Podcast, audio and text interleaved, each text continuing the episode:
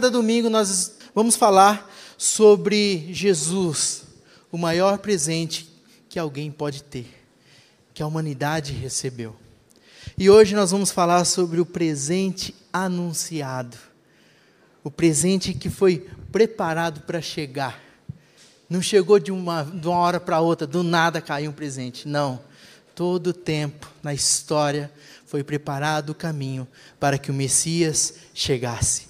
Vamos ler o texto de Mateus capítulo 3, do verso 1 até o 12. Diz assim: Naqueles dias surgiu João Batista, pregando no deserto da Judéia.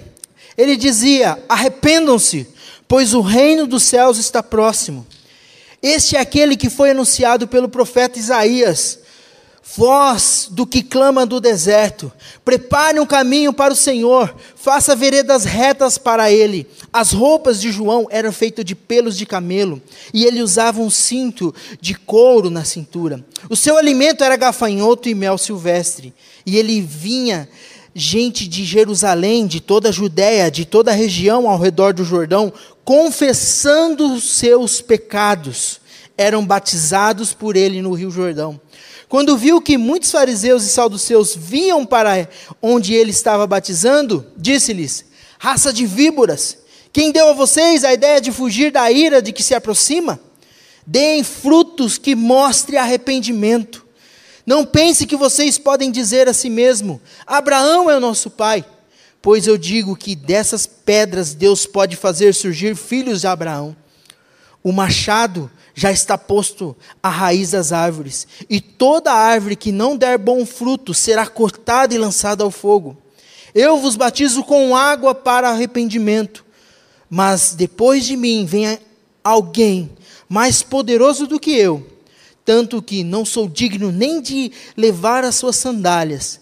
Ele os batizará com o Espírito Santo e com fogo. Ele traz a pá em suas mãos e limpará a sua eira, juntando o seu trigo no celeiro, mas queimará a palha com fogo que nunca se apaga. Amém. Pai querido, que a tua palavra venha ser alimento em nossos corações, ó Pai, nesta manhã, e que o teu Espírito Santo conduza, Senhor, essa palavra, Pai, em nome de Jesus. Amém. Antes de nascer, o maior presente que a humanidade recebeu, podemos ver nesse texto que o próprio Deus mandou alguém para preparar o caminho. E João Batista foi esse homem que preparou o caminho para que o Messias chegasse. Interessante que essa, essa expressão preparar o caminho era uma expressão usada no império quando o imperador ele ia visitar um povoado, visitar uma área que tinha sido conquistada, visitar um lugar onde difícil acesso, que não tinha estradas, né, que não tinha vias é, comuns, eles mandavam homens ou engenheiros, não sei se é topógrafo, ou mandava aquelas máquinas. Esses homens iam na frente no caminho para ver se daria espaço, se tinha espaço no caminho para que passasse a carruagem do imperador, para que o imperador conseguisse ter acesso àquele povoado, àquela cidade. Então era enviado homens que olhavam o caminho, que olhavam a vegetação, que via se havia um monte, se havia pedra, se havia precipícios, que preparava o caminho e falou: oh, agora é, dá para passar, o imperador dá para chegar. Né? O, e, e, quando o caminho não tinha condições, ele, ele avisava: ó, precisa fazer uma ponte, precisa é, tirar uma pedra, tem um tal área, tal lugar, não dá, não dá para passar com a carruagem, é, é difícil de chegar. Então eles mandavam homens para olhar a estrada, para olhar o caminho. Isso demorava dias, demorava tempo, para preparar o caminho para que o imperador ou, ou alguém do reino chegasse naquele lugar. Então, essa expressão preparar o caminho, os judeus conheciam muito bem, porque era algo comum, um, um, um, numa região que vivia de muitas conquistas, e havia outros caminhos para chegar até aquele lugar, então tinha um responsável que preparava o caminho para que pudesse dar a ordem falou: agora pode vir. E aqui nós podemos olhar que João Batista estava anunciando a vinda do Messias. Por isso que nós vemos aqui o presente anunciado. Jesus foi anunciado. Jesus, ele, ele para chegar, foi preparado algo. No, no, domingo passado nós vemos sobre o Jesus profetizado. Os profetas usados por Deus para falar que o Messias viria. Isso séculos antes de Jesus nascer. Mas agora, João Batista estava perto ali, estava muito próximo do, do, do, reino de Deus, onde o Messias iria iniciar o seu trabalho, e ali ele estava preparando, e ele prega sobre isso. E para que nós podemos ter uma, uma ideia melhor da situação do mundo onde João Batista começa a pregar essa palavra, estava numa realidade muito triste. Jerusalém, nós, é, o interessante é que nós acabamos de terminar uma série sobre Neemias, sobre a reconstrução da cidade, reconstrução de Jerusalém. Neemias deixa tudo em ordem, reconstrói os muros, reconstrói o templo, tudo funciona, mas ali o povo começa a perecer novamente. Né? Impé o Império Romano cresce, domina Jerusalém, destrói o templo novamente, o povo fica disperso, e entra um período terrível que chama o período das trevas, ou o período que é, Deus não fala com o seu povo, um período de 400 anos sem ouvir uma palavra de Deus. 400 anos sem Deus se manifestar para o teu povo, sem ter um profeta, sem ter uma palavra. No templo não havia nada, o anjo não falava, não vinha a presença de Deus no templo. Então o povo estava num, num período terrível de 400 anos. E ali, quando é anunciado o nascimento de João Batista, através de Zacarias no templo, ali Deus volta a falar com o seu povo. E quando João Batista inicia o seu, o seu ministério, que ele começa a pregar no deserto, que ele começa a, a falar, o povo estava vivendo numa situação muito terrível. Havia uma corrupção tremenda.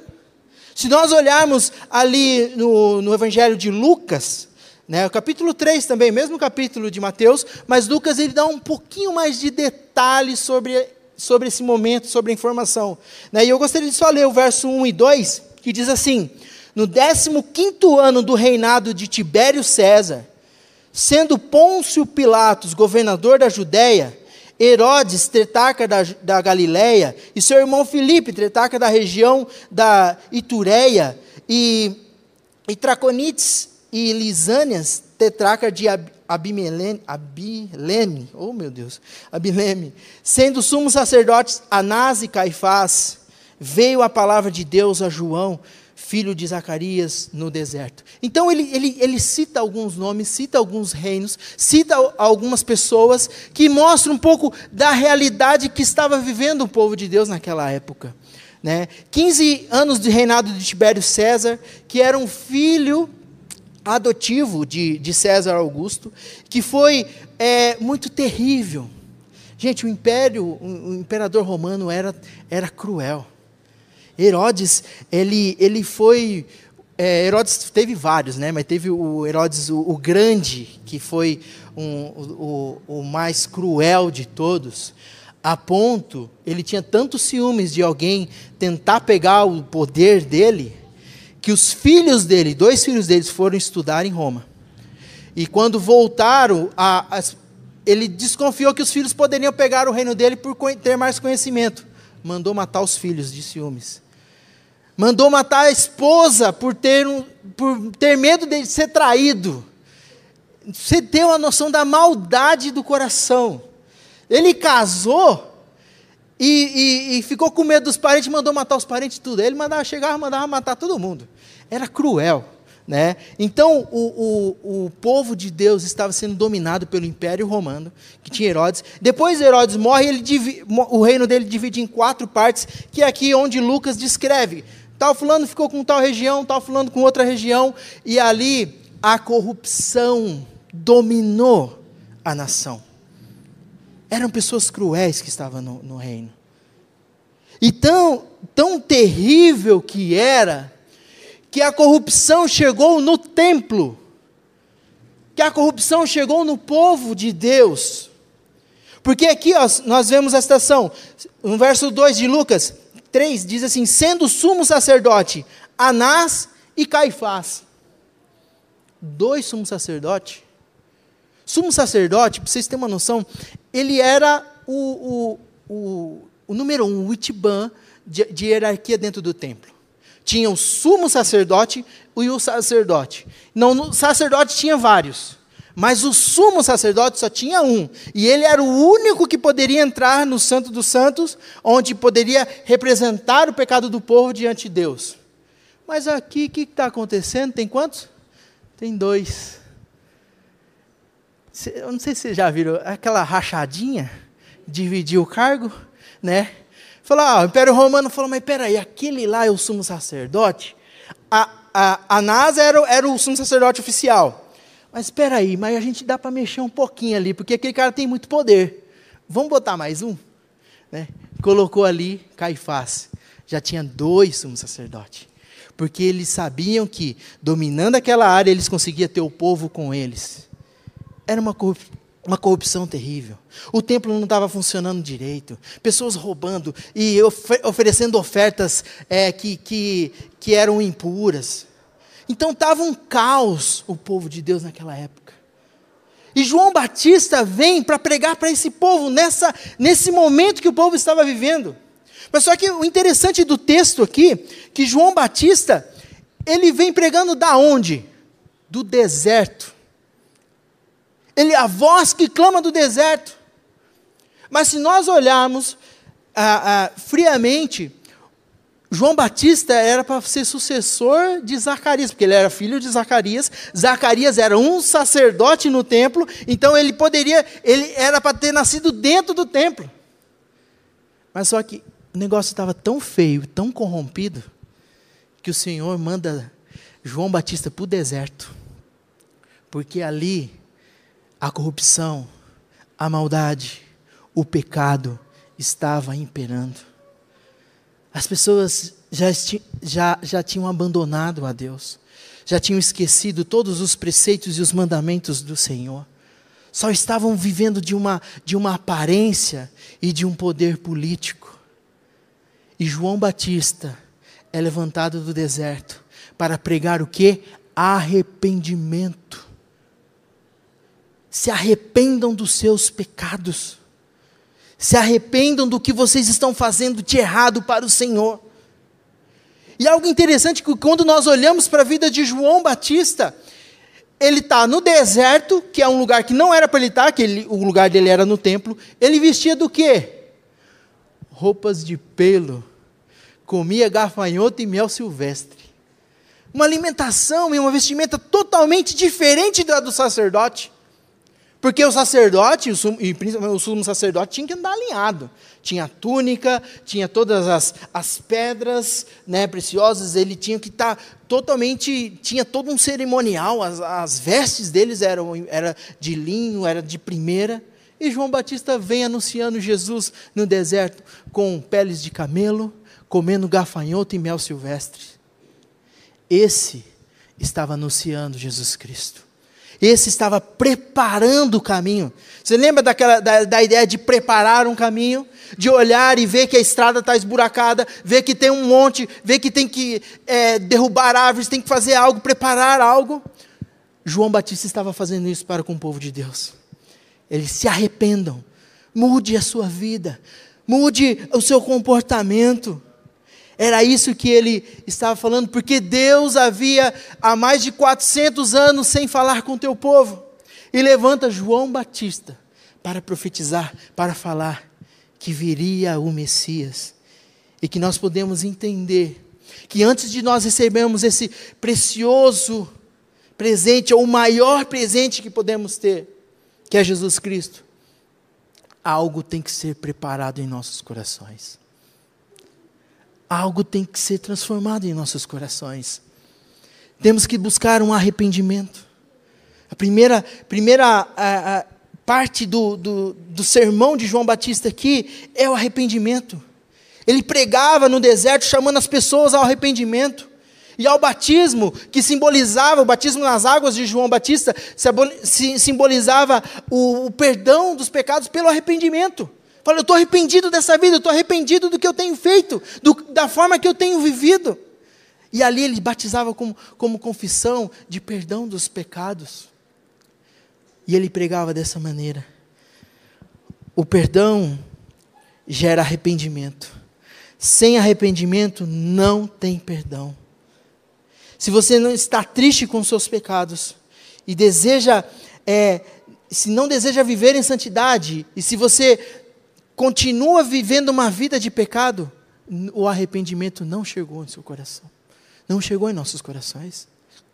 Mas que nós possamos compreender isso e entender que receber Jesus é uma mudança de vida, é se arrepender dos pecados, é entender que Jesus veio para perdoar. Mas hoje nós vivemos um, um, um, infelizmente, um evangelho de que venha para Jesus que você vai ser próspero, que você vai ser abençoado, que você vai ser curado, que você vai receber todas as bênçãos que Deus pode te dar, e você continua vivendo da maneira que você quer. Não é isso o Evangelho. Não é isso que João Batista veio preparar o caminho para o Messias. Sim, quando nós estamos em Jesus, algo acontece em nós. Nós recebemos a bênção espiritual da salvação, de ter comunhão com Deus. E, e, e, pela graça e misericórdia dele, as outras bênçãos nos acompanham. Tanto da saúde, como financeiro, qualquer outras coisas. Mas o foco não é isso. Ter Jesus como presente é ter os perdão dos nossos pecados, ter os nossos pecados perdoados. E que o Espírito Santo venha trazer um arrependimento em nossos corações. E era isso que João pregava.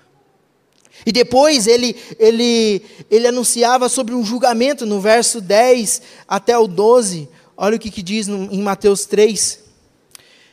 Já está pronto e posto o machado à raiz das árvores. Toda árvore, pois, que não produz bons frutos é cortada e lançada ao fogo. Eu vos batizo com água para o arrependimento, mas aquele que vem de mim, depois de mim, é, é mais poderoso do que eu, cujas sandálias não sou digno de levar. Ele vos batizará com o Espírito e com fogo. A sua pá ele tem na mão e limpará completamente a sua ira. Recolherá o seu trigo no celeiro, mas queimará a palha em fogo inextinguível. Ele está mostrando sobre o julgamento. Esse, esse Jesus maravilhoso que vem né, para nos salvar, que vem para perdoar os nossos pecados, que vem fazer para que nós tenhamos com, é, é, comunhão com Deus novamente, também Ele virá para julgar a forma que nós estamos vivendo. Ele virá para julgar os nossos pecados. E se não houver arrependimento e confissão de pecados, ele virá como fogo, como diz aqui o texto. João estava falando bravo aqui, que irá consumir a palha, que irá queimar.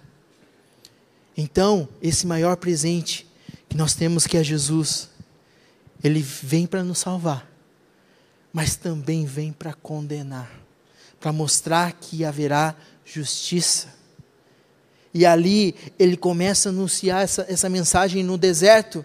E as pessoas começam a ir ao deserto para ouvir essa mensagem. Gente, e como é maravilhoso alguém. É, é, é meio, meio complexo isso, mas vocês vão entender. Como é maravilhoso alguém falar dos nossos pecados.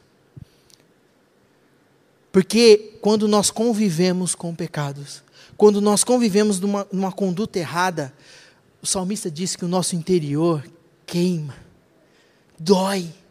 Mas quando vem fala, meu, muda isso na sua vida. Se arrependa disso. Isso é uma prova de amor e de cuidado.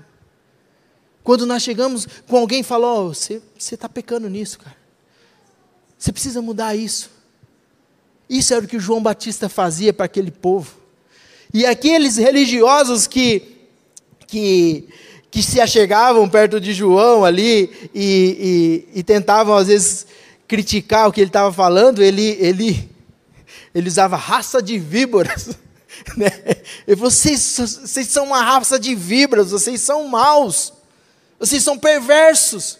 Porque vocês que eram para estar ensinando o povo a, a, verdade, vocês estão deixando o povo viver da maneira largada, viver da maneira pecaminosa, para que consiga dinheiro, para que negociem com o império, para que façam acordos políticos para se beneficiar diante da religião.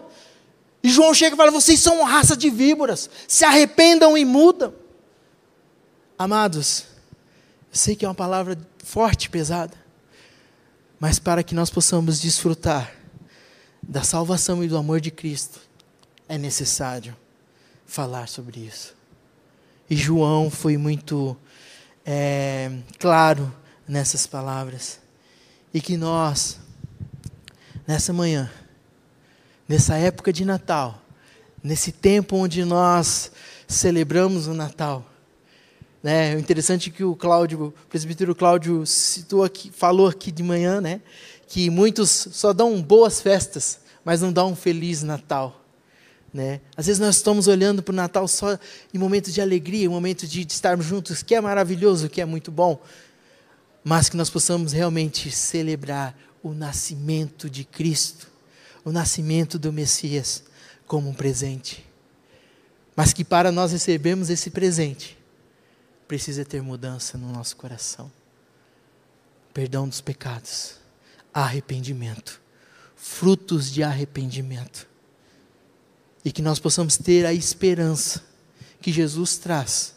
Porque, lembrando do, do contexto que o povo estava vivendo, um contexto de corrupção, opressão, impostos em cima de impostos, a política toda bagunçada, o, o templo também, pessoas corruptas dentro do templo manipulando o povo. Mas o Senhor nos traz a esperança e levanta João Batista para trazer esperança para a nação. E que nós possamos crer nesse Deus Todo-Poderoso e que hoje é presente através do Espírito Santo e fala com a gente. Nós temos esse privilégio o povo ficou 400 anos sem ouvir a Deus, mas hoje nós temos esse privilégio de toda vez que nós abrimos a palavra, que nós meditamos na palavra, que nós dobramos o joelho e oramos, o Senhor pode nos ouvir e pode falar. E eu sei que Ele está falando no seu coração nessa manhã. E que nós possamos não somente ouvir, mas sim obedecer o que o Senhor quer que nós fazemos.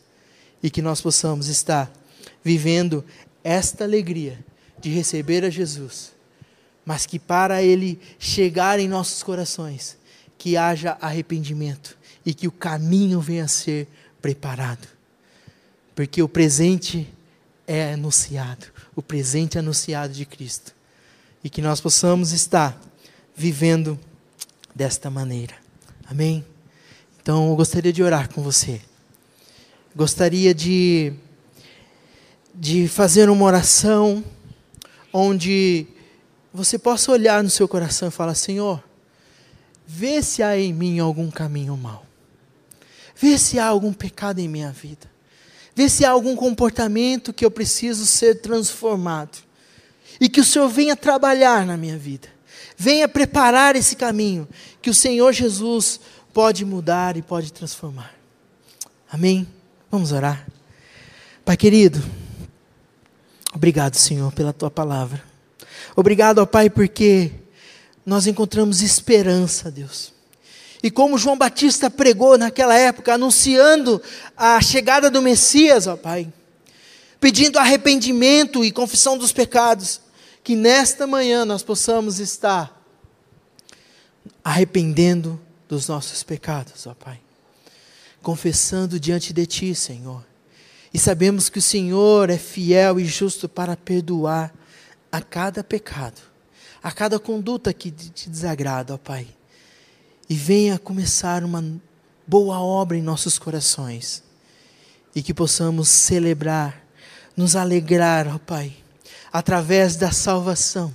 Nos alegrar, Senhor Deus, através do perdão dos pecados, ó Pai. E que o Senhor possa estar abençoando o teu povo e a tua igreja, ó Pai. Em nome de Jesus, eu te louvo e te agradeço. Amém e amém. Amém. Jesus está a caminho, está sendo anunciado, e que nós possamos receber esse presente maravilhoso, que é ter uma vida nova em Cristo Jesus. Amém?